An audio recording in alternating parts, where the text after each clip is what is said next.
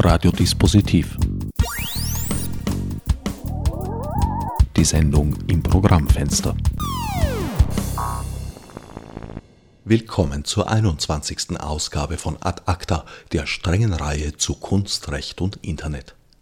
Entgegen ursprünglicher Planung heißt unser heutiger Sendungsgast nun doch nicht Mercedes Echerer.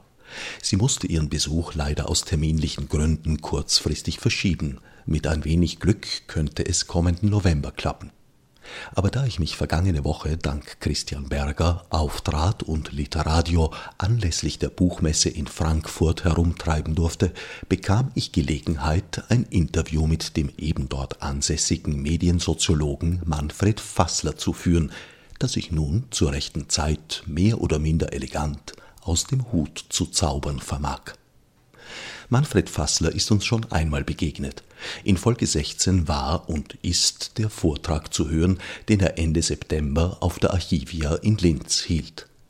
Ein, wie ich meine, ungemein spannendes Referat, dessen gelegentliches Nachhören sich immer wieder lohnt und mich damals, ebenso reich wie reichlich, mit Fragen beschenkt zurückließ.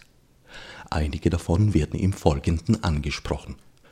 Eigentlich überflüssig anzumerken, dass es mir abermals nicht viel anders erging, zählen Fragen doch bekanntlich zur seltenen Gattung sich selbst multiplizierender Güter, denen mit Antworten, wenn überhaupt, meist nur vorübergehend beizukommen ist. Herr Professor Fassler, zunächst herzlichen Dank, dass Sie sich Zeit genommen haben. Das Türschild mit dem Hinweis Sprechminuten nach Vereinbarung lässt ahnen, dass Sie stolzer Besitzer einer prall gefüllten Agenda sind. Ja, das ist, sagen wir, es hat zwei Aspekte. Das eine ist sicherlich der von Ihnen zuletzt genannte. Es ist ein bisschen eng manchmal zeitlich. Und äh, das andere ist, dass ich mit diesem Arg was spiele weil äh, Sprechstunden für mich nicht möglich sind pro Person. Und deswegen sage ich Sprechminuten, also vielleicht eine Viertelstunde, 20 Minuten und so weiter. Das reicht dann auch. Am Rande der Archivia in Linz haben Sie nebenbei erzählt, dass Ihr erster Anlauf, sich als Mediensoziologe zu habilitieren, daran gescheitert ist, dass die Soziologen damals nicht verstanden haben, was das denn mit Soziologie zu tun hätte. Eine eigentlich auch rückwirkend betrachtet unverständliche Haltung. Wie konnte das zustande kommen? Naja, das hat damit zu tun, dass in der Grundidee von Soziologie, die seit Anfang des 20. Jahrhunderts über Max Weber und verschiedene äh, Autoren äh, transportiert wurde, gesagt wurde, äh, die Soziologie be befasst sich mit Technologie, Ökonomie, Administration, also Bürokratie und dann kommen die mikrosoziologischen Aspekte Familie, Sozialisationsforschung und so weiter. Das Interessante ist, dass die äh, Soziologie unter der Voraussetzung von Technologie bis in die 90er Jahre äh, keine Telefonforschung betrieben hat und keine Filmforschung betrieben hat und keine Forschung von audiovisuellen äh, Systemen. Das heißt, Technologie war Industriesystem, Technologie war Großindustrie, Technologie war Großkapital. Das heißt, es war immer auf institutionalisierte Macht oder Bürokratie bezogen oder auf Herrschaftskritik. Das, was im kleinteiligen, im experimentellen, im innovativen Bereich passierte, existierte thematisch für die Soziologie überhaupt nicht.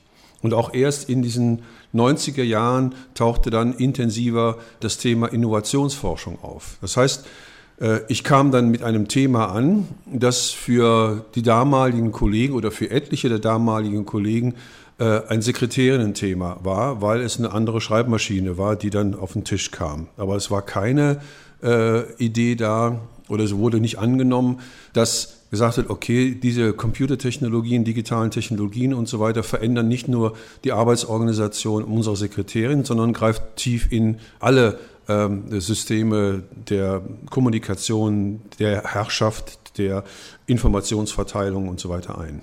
Also man war sich sehr wohl bewusst der Wechselwirkung zwischen Medien und Gesellschaft aber nicht bezogen auf das herandreuende digitale Zeitalter. Naja, Medien und Gesellschaft war ja ein Thema, das ist schon richtig, aber es war vor allen Dingen ein publizistisches Thema. Und äh, publizistisches Thema hieß da, es ging um Einflussforschung, es ging um Propaganda, das war also mal das alte Thema, es ging um einkanalige Systeme, es ging sicherlich auch in der Tradition der, äh, sagen der kritischen Theorie oder der Frankfurter Schule um die Diskussion von Massenmedien, das heißt die Art und Weise der Beeinflussung äh, des großen Teils äh, äh, der oder größten Teils der Bevölkerung, weil ja nicht alle zur Masse gehörten, diejenigen, die Masse sagen, gehören selbstverständlich nicht zur Masse, ist halt so. Ähm, das war die Idee, die von Medien existierte. Hm? Und äh, man kann auch an den Rea damaligen Reaktionen, zum Beispiel auf Marshall McLuhan, äh, absehen, also ob man mich auch um Enzensberger nimmt und so weiter, dass sie gar nicht verstanden haben, was Marshall McLuhan formulierte. Wenn er sagt, liebe Leute, wir sind raus aus dem typografischen Universum oder Galaxy nannte das dann, also Gutenbergs äh, Galaxie, ne? da sind wir raus und wir sind äh, mit Problemen konfrontiert, die wir mit den herkömmlichen Konzepten von Kommunikation, Medien, Identität, Subjektivität in keiner Weise mehr bedienen können. Die Reaktion war lächerlich. Reaktion war, ach, das ist ein Träumer, das ist ein Spinner, der erzählt dann irgendwas bei irgendwelchen Managerkursen, kriegt dafür viel Geld, aber es hat keine Bedeutung. Das waren die Reaktionen und äh, ein klein wenig von diesen Reaktionen hatte ich am Anfang dann meiner Versuche mitgekriegt. Mittlerweile ist, könnte ich mir vorstellen, die Mediensoziologie ins Zentrum gerückt. Ja, Zentrum ist wieder auch so eine, eine, eine riskante Formulierung. Aber sie ist präsent äh, und das, was äh, in den Medienwissenschaften, die soziologisch orientiert sind, präsent ist, ist hauptsächlich Nutzerforschung oder Nutzerinnenforschung, Frage danach, äh, wie die Kommunikationsstrukturen äh, innerhalb von Familien, innerhalb von Kleingruppen und so weiter sich verändern. Es ist keine, also immer noch nicht äh, es ist keine Transformationsforschung, keine Forschung, die sich auch mal zurücknimmt und sagt, was passiert möglicherweise in the long run äh, mit äh, Kommunikationsverhältnissen, sondern es geht sehr stark um die Analyse jetztzeitiger Prozesse. Das ist unter der Voraussetzung von Echtzeitmedien, Instantanität und so weiter auch nachvollziehbar. Aber die Frage, welche Art von Denkweisen, welche Art von Kommunikationsweisen werden durch permanente Echtzeitkommunikation äh, herausgebracht oder äh, herausgebildet. Diese Fragen werden äh, seltenst gestellt. Das heißt, für mich, die Soziologie verspielt vielleicht nicht, das ist vielleicht zu dramatisch formuliert, aber vergisst, dass es ein Konfliktfeld zwischen dem Sozialen, äh, und Gesellschaft gibt. Also zwischen dem, was äh, im Erproben, im Experimentieren, in der Selbstorganisation von Kommunikationsprozessen passiert, auf der einen Seite und auf der anderen Seite, was institutionalisierte Gesellschaft ist.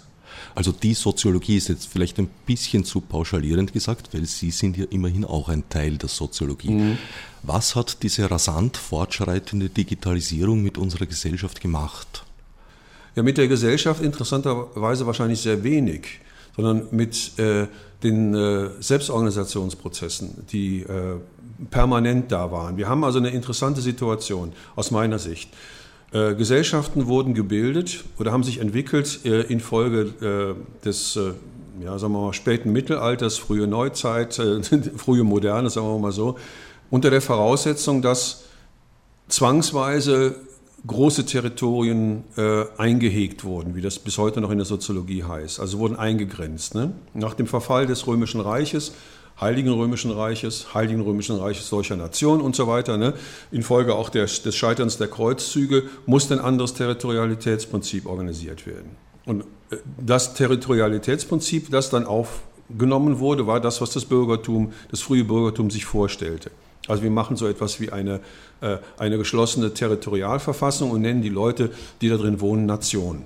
Das war so eine äh, interessante Entwicklung, die über mehrere Jahrhunderte lief, mit vielen Revolutionen verbunden und so weiter. Das Interessante ist, dass das, was dann in der Moderne als Gesellschaft genannt wurde, dass dies den institutionellen Charakter dieser frühen Entscheidung übernahm, allerdings etwas Neues einführte, Legitimation und Legalität. Das ist das, was dann also sogenannte Demokratisierung und bürgerliche Revolution und so weiter genannt werden konnte, mit Recht auch genannt werden konnte. Dabei passiert aber eines, das für heute sehr, sehr wichtig ist. Äh, es wurde äh, jede kleine, vermeintlich äh, nicht so gesellschaftswichtige Organisationsform des Menschen trivialisiert oder es wurde in, dem, in, der, in der Wertigkeit herabgesetzt. Bis in die heutige Soziologie sind Gruppenprozesse auch Prozesse, die äh, inzwischen weltweit laufen, auf der Basis von Medientechnologie als äh, protogesellschaftliche Prozesse beschrieben. Das heißt, sie sind nicht Teil von Gesellschaft, sondern sie sind vor der Gesellschaft. Irgendwas kann man da vielleicht rausziehen für die Gesellschaft. Nur die Pointe der heutigen Situation ist, dass diese früher mal oder bis gestern protogesellschaftliche Prozesse genannten Prozesse inzwischen äh, ungefähr ja, drei Milliarden Menschen äh, der Erde umfassen. Das heißt also, diese protogesellschaftlichen Prozesse sind längst eigenständig oder eigenmächtig, eigenlogische Prozesse geworden, die äh, mit Ökonomie, mit äh, Global Middle Class äh, Strukturen verbunden werden können oder verbunden werden müssen und ein Konkurrenzunternehmen zur Gesellschaft bilden. Gesellschaften werden könnte ich schon was sagen, provinzialisiert, während gleichzeitig die sozialen äh, Netzwerke, hm, man kann das ja jetzt ohne Facebook, ne, aber die sozialen Netzwerke äh, äh, zu globalen äh, Aktivitätsmustern werden. Und so haben wir eine, eine hochinteressante, spannende Umkehrung. Ne? Also wir hatten über 300 Jahre die Dominanz von Gesellschaft gegenüber dem kleinen Sozialen. Und durch die Netztechnologien und die damit verbundenen äh, Gruppenprozesse, Projektprozesse Foren, Blogs und was weiß ich was für, für Kommunikationsstrukturen, die da entstehen, kippt das Verhältnis um. Hm? Und die Gesellschaften, die klassischen institutionellen Gesellschaften werden vielleicht so etwas wie föderative äh, Restverwaltungen in der Welt werden. Hm? Aber die äh, ökonomischen Potenzen, die intellektuellen oder die Intelligenz- und Kreativitätspotenzen äh, sind nicht mehr durch Gesellschaft einzuhegen. Also nochmal diesen alten Terminus verwenden. Bedeutet das, es bilden sich eine Art virtuelle Parallelwelten, die zunehmend eine eigene Dynamik entwickeln? Ja, eine Eigendynamik auf jeden Fall. Die haben sie. Da, da, da, kommt keine Gesellschaft, kein Parlamentarismus, keine äh, Legislaturperiode kommt dem nach, weil die Zeitökonomien, die damit verbunden sind und die Kommunikationsabhängigkeiten, die Kollegialitäten weltweit und so weiter, weit über das hinausgehen oder viel, viel schneller ablaufen als das, was äh, innerhalb der Gesellschaft äh, passiert. Ähm, parallel, also nun ist ja dieser Terminus Parallelgesellschaft in, zumindest im Deutschen äh, politisch ziemlich äh, äh, ungeschickt äh, belegt. Ich sage es mal so vorsichtig. Man kann auch sagen, das ist ein Aggressionsmuster, äh, äh, davon zu sprechen, Parallelgesellschaften. Aber es hat eine gewisse, einen gewissen Aspekt von Parallelität, aber vielleicht ist es tatsächlich schon eine Schere dass es gar keine parallel laufenden Prozesse sind, sondern dass es äh, äh, Prozesse sind, die so dynamisch sind, zumindest in diesen Bereichen von Netzökonomien, äh, Global Knowledge Societies, Global Knowledge Economies und so weiter, die so dynamisch sind, dass sie gar nicht in der also mal in einer Parallele zu den, bis, äh, zu den noch laufenden Gesellschaftsprozessen gehalten werden können. Das ist eine, äh, also eher eine, eine Schere, die, äh, die entsteht. Wie das nachher das heißt nachher, heißt morgen, übermorgen, in zehn Jahren rechtlich, äh, äh, verfassungsrechtlich und so weiter aussehen wird, weiß ich überhaupt nicht. Vielleicht wird man äh, tatsächlich eine neue Rechtssystematik erfinden müssen, äh, die unter anderem heißt, es gibt so etwas wie eine globale Kommunikationsverfassung. Um das jetzt doch ein wenig einzugrenzen, dieses schier unähnlich scheinende Themenfeld, begeben wir uns auf ein etwas kleineres, aber noch mhm. immer groß genug. Was bedeutet das jetzt für Lizenz- und Urheberrechte? Ja, das ist eine, eine, kontroverse Frage, eine interessante Frage. Äh, ich gehe mal davon aus, dass die alten Muster, die eine dauerhafte Autorenschaft und ein dauerhaftes Autorenrecht über 70, 80, 90, 2000 Jahre, ich bin ein bisschen polemisch jetzt, ne, äh, das ansehen, dass die nicht zu halten sein werden. Die werden vielleicht für kleine Märkte zu halten sein, aber für die Kommunikationsverläufe, die medienbasiert, also medientechnologisch, also digital basiert sind, wird das nicht zu halten sein. Äh, meine Idee, das, im Moment diskutieren wir ja eher Ideen, ohne äh, sagen zu können, also wie die Normativität dann aussehen wird. Ne? Meine Idee ist dann zu sagen, okay, äh, wenn jemand eine, einen Text geschrieben hat, ein Bild gemacht hat, eine Grafik entwickelt hat und so weiter, also irgendwas, was innerhalb des audiovisuellen Universums funktioniert und etwas Neues ist, wird er einmal dafür bezahlt. Hm? Äh, wenn es eine private Leistung ist. Hm? Wenn es eine öffentliche Leistung ist, also wenn ich etwas äh, innerhalb meines, äh, meines institutionellen Arbeitsfeldes produziere, wird es nochmal interessanter zu gucken, wem gehört das? Ne? Gehört es also meinem Arbeitgeber, das heißt dem Staat oder dem Bundesland oder gehört es mir? Hm? Wenn ich 24 Stunden am Tag Beamter bin, dann gehört es dem Staat. Wenn ich aber sage, meine Tätigkeit hört um 6 Uhr auf, aber ich habe das um, also um 18 Uhr und um 18.01 Uhr habe ich das aber gemacht, Okay, das wird eine interessante äh, Diskussion werden. Dahinter liegt aber die Idee, dass das Copyright oder das Autorenrecht, fangen wir mit dem Autorenrecht an, das Autorenrecht, das war ja auch, als es eingeführt wurde, eine Notlösung. Eine Notlösung, die vor dem Hintergrund entstand, dass niemand recht wusste, ob das Buch, das jetzt gedruckt wird, verkaufbar ist von dem, der das Papier geliefert hat, oder von dem verkaufbar ist, der die Druckerschwärze geliefert hat, oder von dem, äh, der den Faden für den Buchrücken und so weiter geliefert hat. Also äh, entwickelte man ähm, zumindest im, in, im deutschen Rechtssystem und auch interessanterweise im Sprachgebrauch eine Kategorie, äh, die zwar das Eigentum betraf, aber kein dingliches Eigentum mehr war. Ne? Und daher kommt das Deutsche eigentümlich. Das ist eigentümlich, heißt eigentlich, das ist eine, ein, ein geistiges Produkt, das ich nicht fassen kann, das ich nicht sehen kann. Ne? Das ist in, in, ins Deut im Deutschen so ein bisschen ins Kuriose oder ins Merkwürdige abgerutscht. Aber das ist, macht ja nichts, ist ja nicht so schlimm. Ne? Manchmal hat man ja auch merkwürdige, kuriose Gedanken. Ne? Aber bezogen auf die Lotlösung, ne, war das schon eine interessante oder, oder smarte oder clevere Lösung zu sagen, okay, das ist kein Eigentum im dinglichen Sinne, aber es ist eben eigentümlich, dennoch äh, sozusagen rechtsfähig. Ne. Diese Problematik verschärft sich ja jetzt nochmal. Ne? Also wenn, wenn ich eine Eigentümlichkeit habe, also ein gedankliches Produkt, hm, eine Eigentümlichkeit habe, die ich ins Netz stelle und die nach, äh, was war, sagen wir mal, zwei Minuten von 200 und nach äh, 20 Minuten von 2000 Leuten gelesen wurde und die das dann weiter bearbeiten, ist die Frage, habe ich dann das Eigentümliche verwoben mit äh, sozialen Zuständen? Ja. Das heißt, ich müsste dann so etwas äh, mit berücksichtigen, dass eine Autorenschaft eine gleichzeitige, ein gleichzeitiger Eintrag oder Anstoß für bestimmte Kooperationsformen, bestimmte Projektformen ist. Also das wäre für mich der Übergang, ob eine Autorenleistung als Einzelleistung gilt. Hm? Und dann können wir sagen, abgehakt, äh, interessiert keinen, toll, da kriegst du fünf Euro für und das war's dann. Ne? Oder ob eine Autorenschaft äh, dazu dient, in einem Projekt, in einem Prozess und so weiter eine Veränderung, eine Richtungsveränderung und so weiter zu erzeugen. Das müsste man prüfen. Also die Prüfverfahren werden wahrscheinlich ein bisschen schwierig werden. Oder zumindest sagen, dass der, äh, dass der Beitrag äh, in äh, eine solche ähm, Projektsituation dann im Sinne von Copyright definiert werden müsste. Man könnte es mal andersrum sehen, also die Sharing-Diskussion oder die Diskussion über, über beitragen können, ne, die wir im Moment haben, seit also anderthalb, zwei Jahren ungefähr, ist ein bisschen intensiver geworden. Und letztendlich die Peer-to-Peer-Debatte, geht ja in dieselbe Richtung, nur heißt es dann, dafür kriegst du kein Geld. Ne? Das ist dann auf der Ebene von äh, Solidarität, virtueller Nachbarschaft, äh, von Projektentwicklung, von Open Source, Open Culture und so weiter gedacht.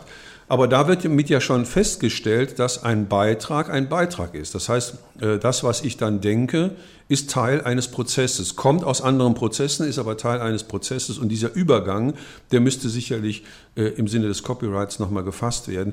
Heißt aber dann, es müsste so etwas haben wie ein individuell kollektives Copyright. Ich weiß nicht, wie, wie man das rechtlich fassen kann, aber dafür müssen wir Juristen haben. Wir haben ja genug ausgebildet, die das vielleicht äh, fassen können.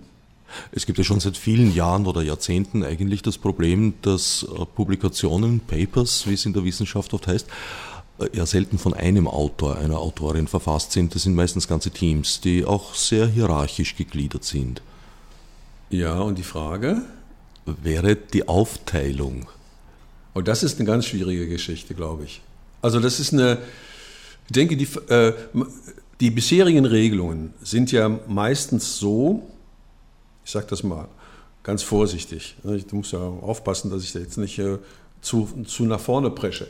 Die Regelungen sind meistens so, dass die Bezahlung durch Karriere funktioniert. Hm, das heißt also, es gibt einen, einen Reputationsgewinn. Ein, genau, es gibt einen, der sagt, du kannst das veröffentlichen und ich kann da auch meinen Namen zugeben. Hm. Möglicherweise hat derjenige, der dann seinen Namen äh, als erster dann äh, notiert sehen möchte oder im alphabetischer Reihenfolge, das ist eigentlich egal. Ne? Der hat dann äh, kein Wort dazu geschrieben äh, und gibt also nur seinen Namen. Hm. Das heißt, die Bezahlung muss dann nicht unbedingt an ihn laufen. Viele wissenschaftliche Beiträge werden ja auch gar nicht bezahlt. Also es ist ja auch äh, ein Teil der Realität. Hm? Also die Bezahlung erfolgt dann weitgehend über Projektteilnahme, Verlängerung der Stelle, äh, Weiterempfehlung und so weiter. Das heißt, es ist im Karrieremuster sozusagen eingepreist, dass man dafür kein Geld kriegt, wenn man äh, in bestimmten Zusammenhängen äh, publiziert. Das zu trennen nachher, das ist eine, äh, eine interessante Frage, die meiner Meinung nach bei, bei äh, digitaler äh, Präsentation und dann Verwendung innerhalb der digitalen Sphäre viel schärfer zu diskutieren sein wird, als es äh, auf der Ebene von Analogmedien, dass das Papier ist. Also da kann ich dann zitieren aus diesem, dem Text. In, in, digitalen Prozessen verwende ich ja viel schneller, zumindest kenne ich das von mir aus und von, von Kollegen auch, verwende ich viel schneller einen Satz also ich verwende nicht äh, den gesamten Artikel, sondern ich verwende einen Satz. Und die Frage ist dann, äh, ob ich einen solchen äh, Satz zuordnen kann. Das ist eine, spannende Frage. Das ist äh, eine, eine, Frage, die wir äh, an, an, äh, an, Universitäten bei Gruppenarbeiten hatten. Im Moment ist es also mit den Gruppenarbeiten nicht so, nicht, nicht mehr so stark, wie das vor 20 Jahren war. Aber bei Gruppenarbeiten hieß es auch immer, die individuelle Leistung muss erkennbar sein. Hm? Das heißt, es musste genau gesagt werden, das Kapitel ist von mir und das Kapitel ist von ihr und das Kapitel ist von ihm und so weiter. Das ist aber auf der Kapitelebene auch relativ leicht zu lösen.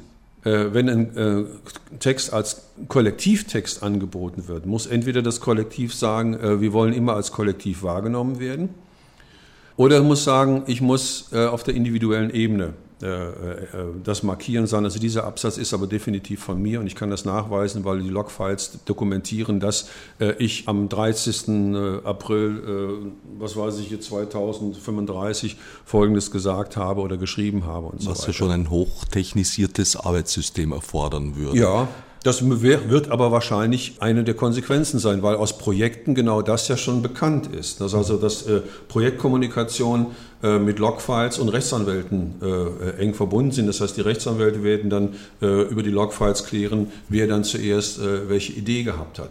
Ist ein ziemlich interessantes Kontrollsystem, aber das Schlimme ist, dass es ein Kontrollsystem ist. Aber für die Ökonomie und für so eine, eine, Variante von Zuverdienen oder vielleicht auch äh, existenzielle Grundlage äh, zu verdienen, ist das wahrscheinlich die einzige Möglichkeit, in Projekten so etwas zu realisieren wie Copyright und Autorenschutz.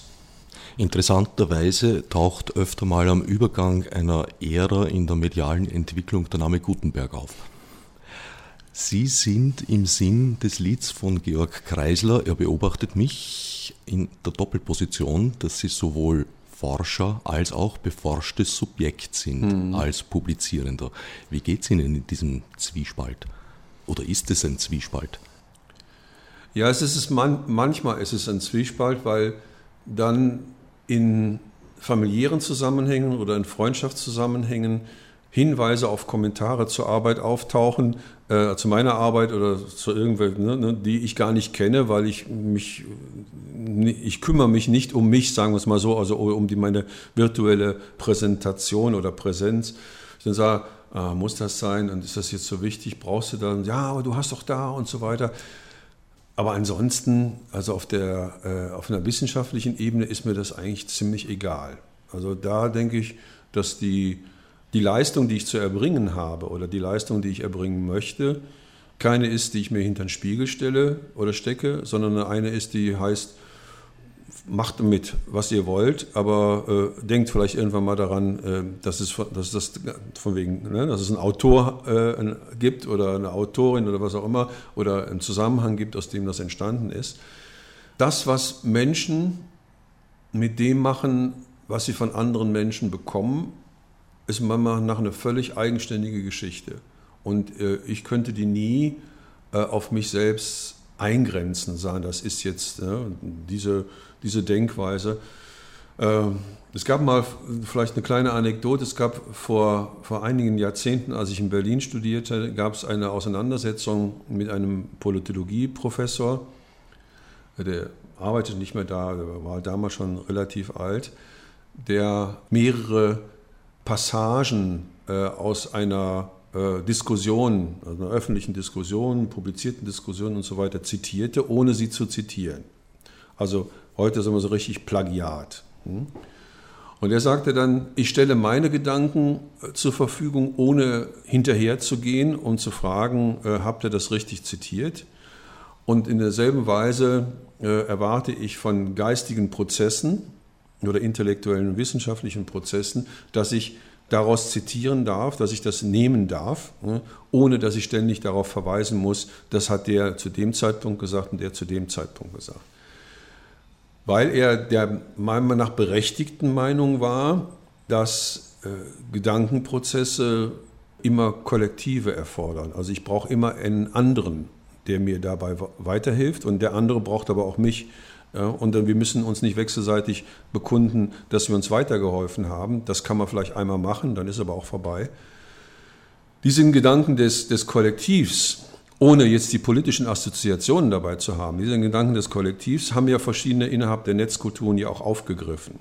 Hm? Also die Diskussion kollektive Intelligenz oder auch selbst bei Jaron Laniers Kritik am digitalen Maoismus und so weiter sind ja Positionen, die sagen, wir wissen, dass wir als Einzelne innerhalb dieser dynamischen Prozesse zwar wichtige Aufgabenbereiche erfüllen oder auch wichtige Beitragende sind, aber wir sind eben Beitragende für Prozesse, für die wir nicht verantwortlich sind, also als gesamte Prozesse, aber für die wir eine Teilverantwortung übernehmen, aber wiederum nur als Individuen, die innerhalb eines, äh, eines Gruppenprozesses sich äußern. Also sie reagieren. Also ich habe so letztendlich eine Interreaktionsebene dabei.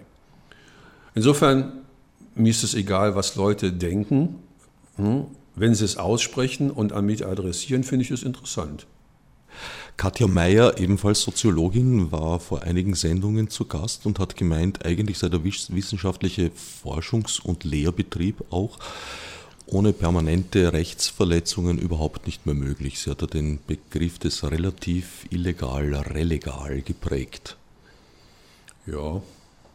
Würden Sie auch so sehen? Das sehe ich auch so. Äh, unter der Voraussetzung äh, der Idee oder der Rechtsbetrieb, äh, systemischen Haltung, äh, dass jedes Komma, das ich an einer bestimmten Stelle setze, als Komma und als bestimmte Stelle rechtsfähig sein muss, ne, ist das so. Ne? Also wenn ich dann zitiere und Kommata, äh, die Kommata weglasse oder irgendetwas mache mit den Texten, die ich finde, selbst wenn ich sie paraphrasiere, also paraphrasiere ohne nachzuweisen, woher der Gedanke kommt, ich kann vielleicht irgendwann mal den Autor erwähnt haben und so weiter, ist das schon äh, in, der, in der strikten, also rechtspositivistischen Systematik ein Verstoß. Ich will nicht sagen eine Illegalisierung, aber es ist auf jeden Fall ein Verstoß. Aber ohne dieses Rauschen, ich nenne es mal in der Tradition von Heinz von Förster, äh, ohne dieses Rauschen funktioniert Intellektualität gar nicht, keine Kreativität, kein gar nichts wird dann funktionieren. Dann habe ich irgendeine äh, eine Statik erreicht, die äh, das wie ein äh, rechtliches Gehäuse der Hörigkeit äh, ist und das hilft in keiner Weise weiter. Interessanterweise ist in der vordigitalen Zeit zwar jetzt eine Stückzahlkontrolle oberflächlich, also in der Verteilung eines Werkes, oberflächlich möglich gewesen, De facto äh, eigentlich natürlich auch nicht, weil es hat nicht verhindert, dass CDs, Filme oder was auch immer in, auch in großen Mengen Raub kopiert, wie es mhm. ein bisschen unscharf formuliert heißt, wurden. Im digitalen Zeitalter ist das jetzt natürlich aufgrund der Verteilungsgeschwindigkeit und aufgrund der Verteilungsmenge oberflächlich betrachtet schwierig oder fast unmöglich geworden, wäre aber technisch dennoch lösbar. Mhm. Ist das auch wünschenswert im gesellschaftlichen Prozess? Es würde doch eine Klar- und Offenlegung bis in Bereiche hinein und bis in Kleinigkeiten hinein äh, bedeuten, die fast unvorstellbar erscheint.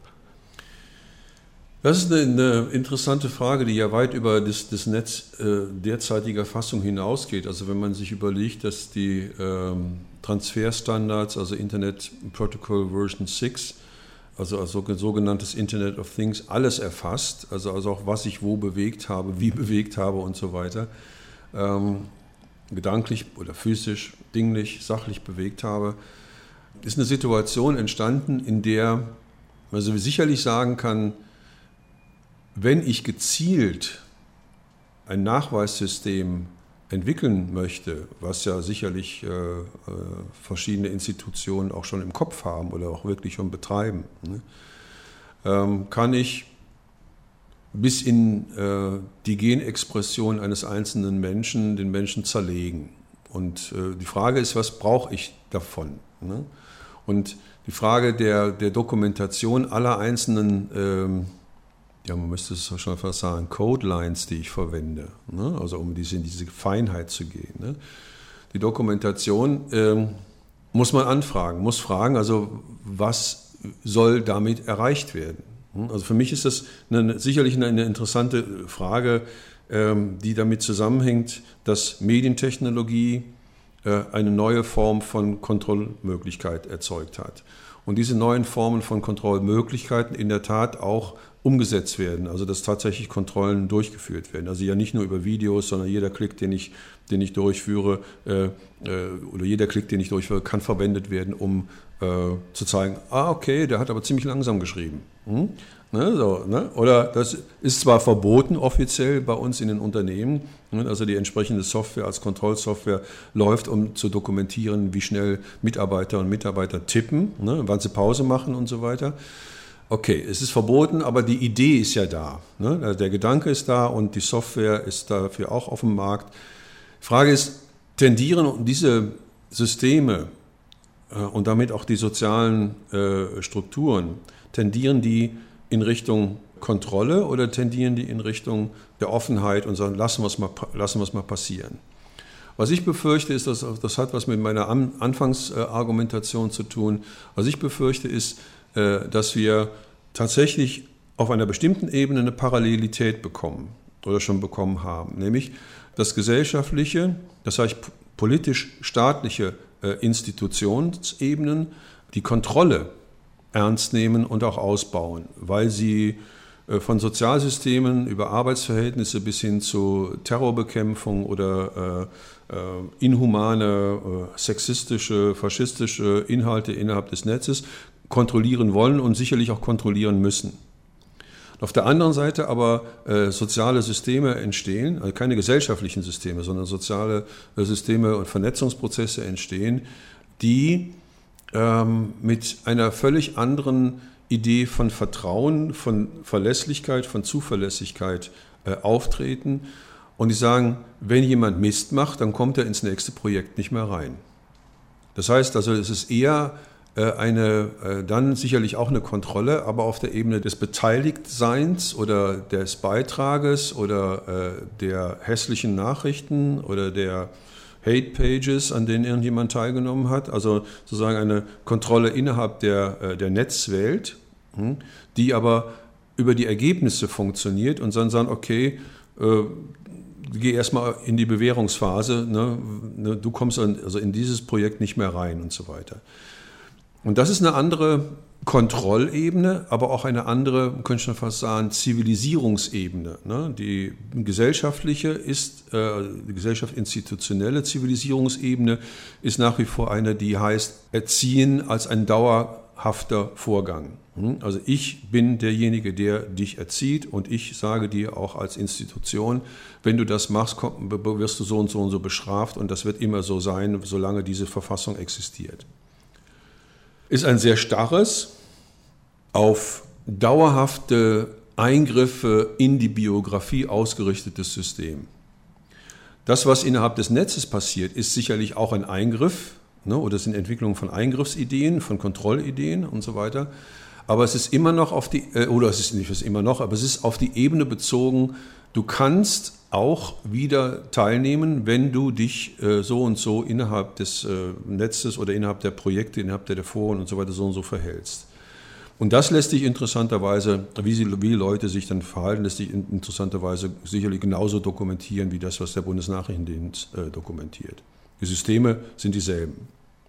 Ich nehme auch an, dass der Bundesnachrichtendienst äh, darauf zurückgreift, weil immerhin ist für nicht nur den Bundesnachrichtendienst, sondern auch andere Institutionen heute durch Mausklicks über Facebook zum Beispiel Informationen über Einzelpersonen zu erlangen, die früher nur durch aufwendige Maßnahmen wie zum Beispiel Observation zu erfahren waren. Ja, es ist, es ist ja nicht nur dieses, also nicht nur dieser Bereich. Also IBM hat vor vier oder fünf Jahren, müsste ich nochmal genau nachschauen, äh, eine, eine Studie äh, in Auftrag gegeben, die das Ziel hatte, die besten Online-Manager der Zukunft zu rekrutieren. Und sie haben sie rekrutiert im browsergestützten Game-Segment. Hm, also sie haben also alle diejenigen, die über längere Zeit Gruppenspielprozesse und so weiter koordinieren konnten und darin also auch ihre Hierarchie entwickeln konnten und auch die positioniert hatten, äh, die haben sie rausgefischt.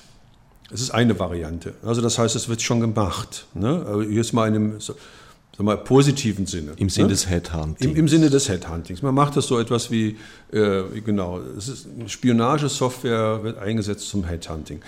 Okay, äh, eine andere Variante ist das, was im Marketing ja, verwendet wird oder eingesetzt wird. Dann heißt es dann Net Sourcing. Also wir gehen ins Netz, also wir gehen in die Foren und in den Foren, die über bestimmte Produkte diskutieren oder über Tourismusregionen oder was auch immer, ne, gehen wir rein, machen uns erkennbar oder machen uns nicht erkennbar. Also es gibt dann zwei Strategien dabei ne, und versuchen dann äh, über die Diskussionen dort äh, die Produktdefizite äh, herauszukriegen oder vielleicht auch jemanden, der häufiger sich an solchen Diskussionen beteiligt, als virtuellen Trend Scout einzusetzen. Das ist eine ähnliche Geschichte.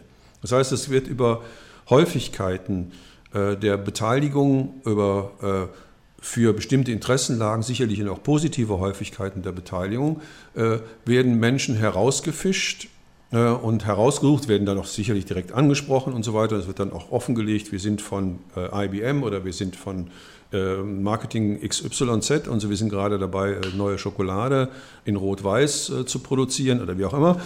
Sie geben sich erkennen, äh, zu erkennen, aber äh, das, was Sie dann schon entschieden haben, ist auf der Basis der Beobachtung von häufiger Beteiligung, auf der Beobachtung von Qualität, auf der Beobachtung von Hierarchiefähigkeit und so weiter äh, angesiedelt. Das ist sicherlich Kontrolle. Ja? Äh, Kontrolle im Sinne von äh, Prozesskontrolle. Jetzt, ne, das, so, so kann man das ja dann erklären. Also nicht, wir, wir kontrollieren ja nicht dich, sondern wir versuchen die Prozesse äh, strukturieren zu können. Wir müssen als Marketeers äh, äh, das Wording klären, die Farben klären, die Geschmacksrichtungen klären und so weiter. Und da ist, seid ihr sehr hilfreich gewesen. Um auf Kundenwünsche eingehen genau, zu können, wie genau, es so schön heißt. Genau, genau. und das in Echtzeit, ne? also ganz nah dran. Und das ist eine spannende Geschichte, weil die äh, Ideen auch von Politik, die in diesen Zusammenhängen entstehen, wiederum ganz anders angesiedelt sind als die Ideen, die in, also vor 20 oder 30 Jahren äh, zu Rebellionen oder zu Aufbegehren und so weiter geführt haben. Das waren dann ähm, politische Haltungen, die sich sehr stark gegen die institutionalisierte Ordnung auch richteten. Ne? Und heute hat man viel, viel stärker Reaktionen auf ja, kleinteiligere äh, Elemente von äh, Defiziten und so weiter. Da muss man mal abwarten, wie das jetzt mit Arbeitslosigkeit in Europa wird. Das sind sagen wir mal, Makroprozesse, die, äh, die ich bisher noch gar nicht einschätzen kann, in Verhältnis zu medientechnologischen äh, äh, Beteiligungen, ob es so etwas geben wird wie ein Twitter-Aufbegehren äh, der europäischen Arbeitslosen, das weiß ich nicht. Das könnte man sich ja vorstellen. Da müsste man wahrscheinlich dann die Verkehrssprache klären oder äh, Leute haben, die dann auch die Sprachen übersetzen können und so weiter. Aber das sind alles Lösungsmöglichkeiten. Aber die Politikstruktur ist schon für diese Gruppen völlig anders. Also das ist das, was ich meine, dass, äh, dass tatsächlich da wiederum die Scheren auseinandergehen. Wir haben auf der einen Seite Parteipolitiken, die klassisch institutionell orientiert sind und auf der anderen Seite äh, sagen wir, ein, ein Partizipations-, ein äh, Kommunikationsverständnis, das nicht auf die Institution zielt, sondern auf den Prozess, auf die Beteiligungsfähigkeit, auf, ja, man könnte schon fast sagen, zivilisatorische Dimensionen und nicht auf institutionelle Dimensionen. Man hört bisweilen das Argument, dass es Lizenzrechte geben muss, um einen Anreiz zu Forschung, zu kreativer Tätigkeit zu schaffen. Nun hat in der Menschheitsgeschichte ein paar tausend Jahre lang ziemlich kunterbunt Forschung und kreative Tätigkeit stattgefunden. Es wurde dabei geklaut und gestohlen ohne jede Rücksicht. Die Einführung der Lizenz- und Urheberrechte ist relativ jung, ist aus Sicht der betroffenen Autorin, des Autors natürlich ein großer Vorteil. Aber ist das System jetzt gewissermaßen an ein Ende gekommen? Muss man es neu erfinden oder ist es reformierbar? Naja, die Frage nach Lizenz ist die Frage nach Patent. Hm? Und äh, die Frage nach Patent heißt ähm, die Frage, wie weit erlauben wir uns, den Eigentumsbegriff zu dehnen.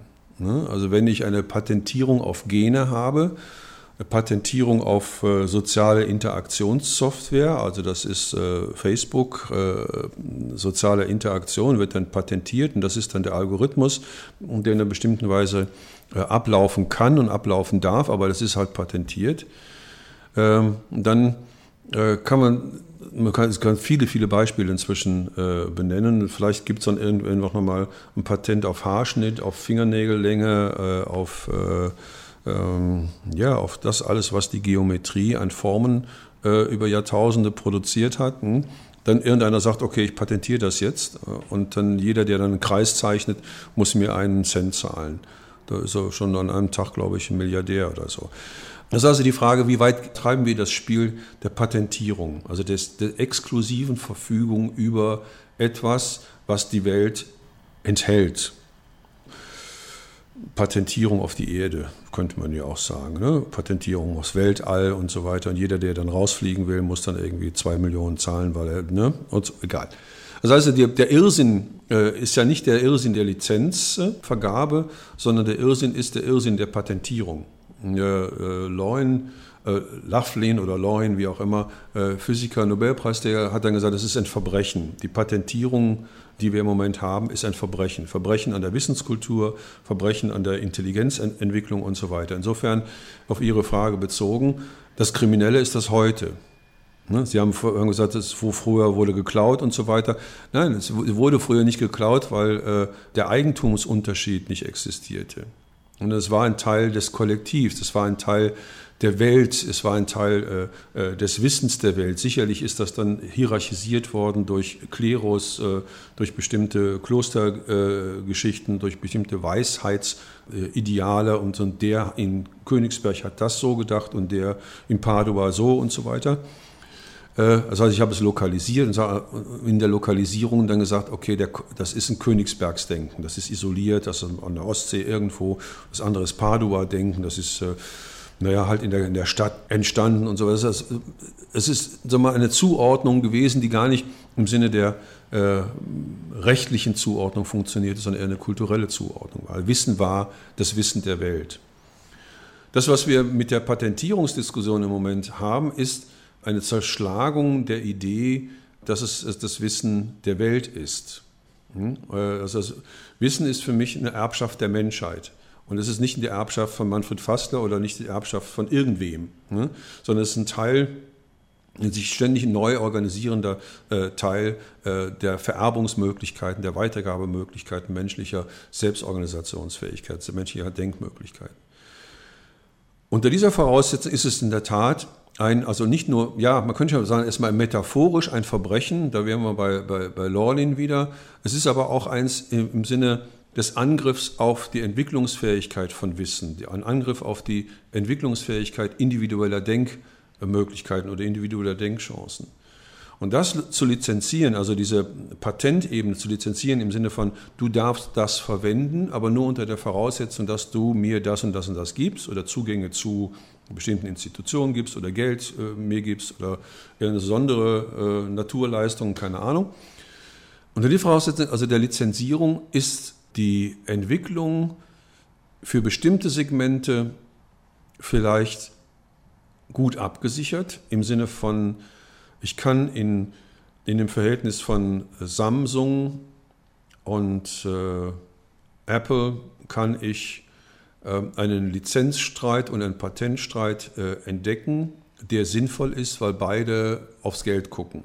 Beide wollen Geld verdienen. Ne? Dafür sind sie ja da. Also Ökonomisch Konzerne, sinnvoll. Genau, ne? also innerhalb des ökonomischen Segments kann das sinnvoll sein, unter der Voraussetzung der äh, also bisherigen Ideen von Wissensentwicklung wäre das eine äh, Ökonomisierung von Wissen, die nochmal ganz anders stattfindet als durch das Buch. Ne, durch das Buch hat ja auch eine Ökonomisierung von Wissen stattgefunden. Auflagen, äh, Zitierbarkeit und so weiter. Das geht ja bis in die, äh, zum Beispiel in Deutschland in VG Wort, dass ich dann über die Lizenzvergabe und um die Regelungen der Ökonomisierung der Lizenzen dann äh, mit äh, Institutionen zu tun bekomme, die für mich sozusagen das Geld kassieren und so weiter. Hm. Da kann das funktionieren. Bezogen auf die Wissensentwicklung, da bin ich vielleicht ein bisschen romantisch, kann ja sein, hm. aber bezogen auf Wissensentwicklung oder vormodern halte ich das für äh, tatsächlich dann nochmal im Sinne von Lordin äh, für ein Verbrechen, was da passiert. Also denn ich kann Wissen nicht patentieren. Mir wurde vor kurzem erklärt, dass der wesentlichste Unterschied zwischen Patent und Lizenz, also im Sinne des Urheberrechts, darin liegt, dass beim Urheberrecht der Gegenstand des Urheberrechts immer klar ist und in voller Gänze publiziert ist, während bei den Patentrechten sehr oft eigentlich der Gegenstand möglichst verklausuliert wird, weil er der Konkurrenz Hinweise geben könnte und Hilfestellungen unerwünschterweise.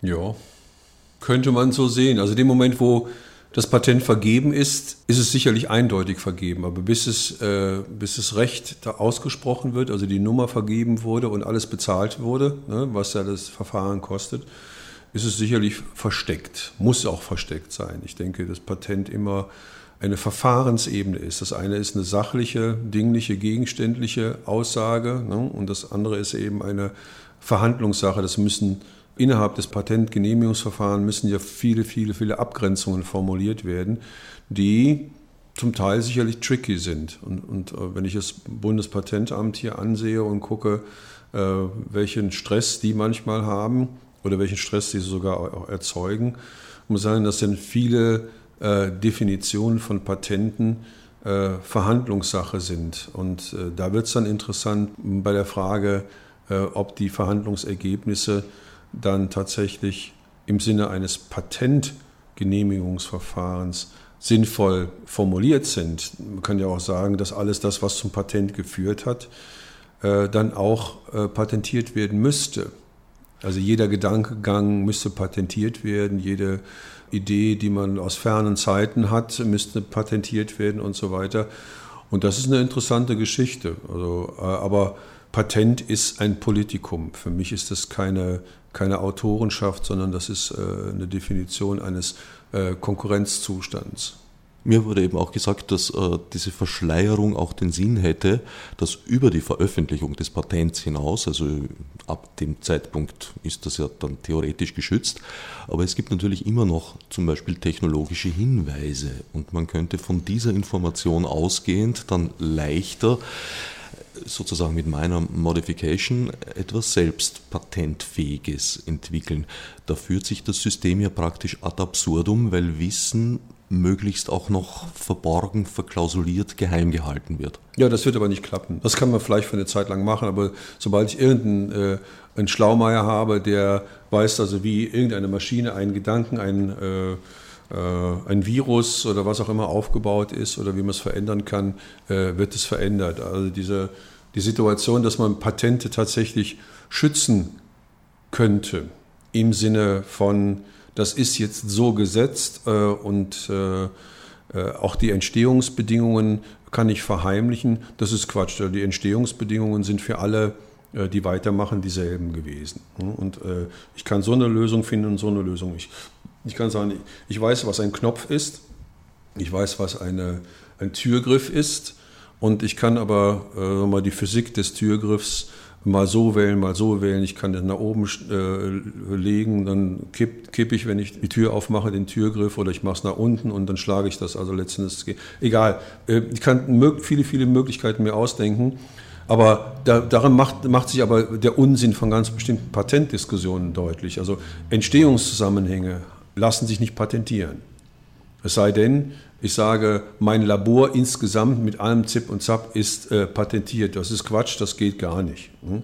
Und insofern ist die Ausweitung der Patenthungrigkeit, sagen wir es mal so, ne, ist ein, ein interessantes Phänomen, weil die Ausweitung niemals die Entstehungsbedingungen von Gedanken betreffen kann. Hm?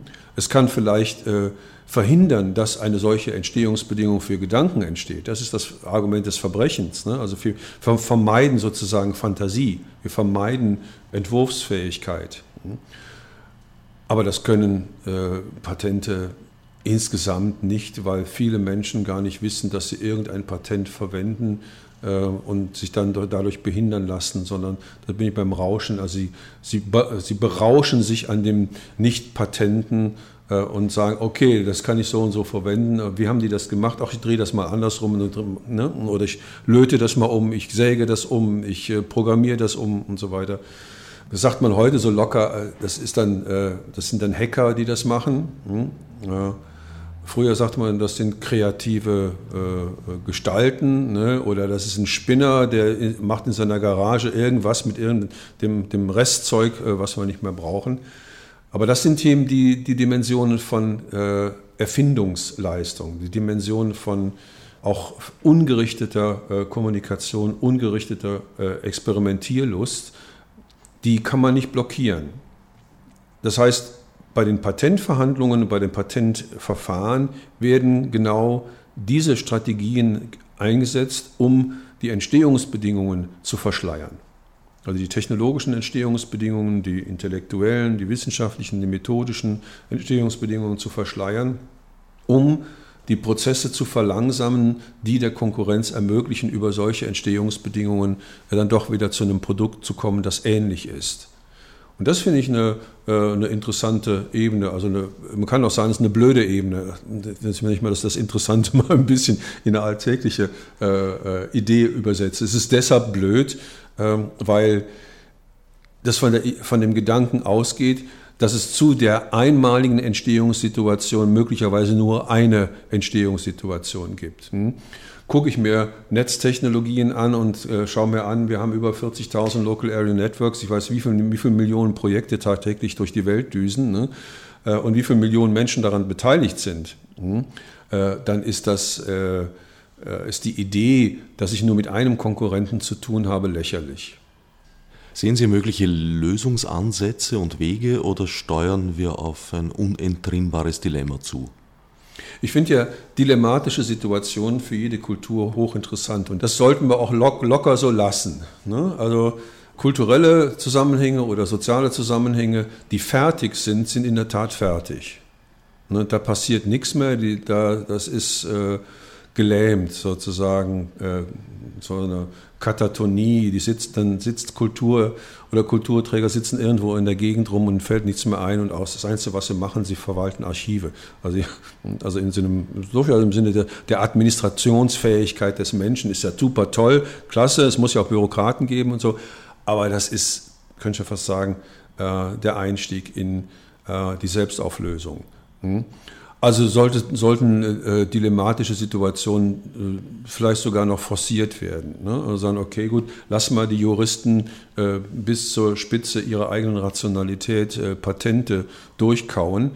Das, was sie dann an Zeit verlieren, haben wir gewonnen, äh, um was anderes zu machen. Hm? Und äh, das halte ich nach wie vor für eine sehr spannende Situation. Ich muss nicht hacken? Ich muss mir nur die Zeit nehmen, äh, über Entstehungsbedingungen in einer anderen Weise nachzudenken, als es die äh, Patentfreaks tun, die dann gerade das, das Patent aushandeln. Und äh, diese Zeit, also diese sozusagen Freizeit der Juristen hm, oder die Unzeit der Juristen, die sollte man ausschöpfen bis zum letzten.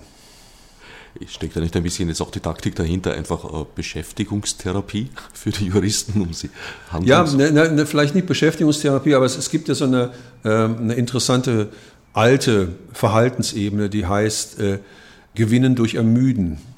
Hm, und das, ich, ja, ich denke, dass, dass große Teile äh, der Patentdiskussionen, auch der, der Verhandlungen und so weiter, die dann laufen in Patentämtern oder vor Gerichten, Prozesse sind, die zur Selbstermüdung ganz bestimmter Systemteile führen. Und das ist auch okay. Menschen sollten auch mal müde sein. Und Systemteile auch. Ne? Und äh, in dem Moment, wo sie ermüden, verlieren sie ihre Tauglichkeit. Das finde ich interessant. Das sind interessante Übergangsprozesse dann. Soweit der Mediensoziologe Manfred Fassler. Nächstens wird es um freie Software gehen. Als Gäste haben sich Matthias Schuklie von der Free Software Foundation Europe sowie Peter Bubestinger und Jürgen Kneisel von der FSFE Austria angesagt. Für freundlich gewidmete Aufmerksamkeit dankt schon jetzt Herbert Gnauer. Als Marburg mit wie ich die Subsidiarten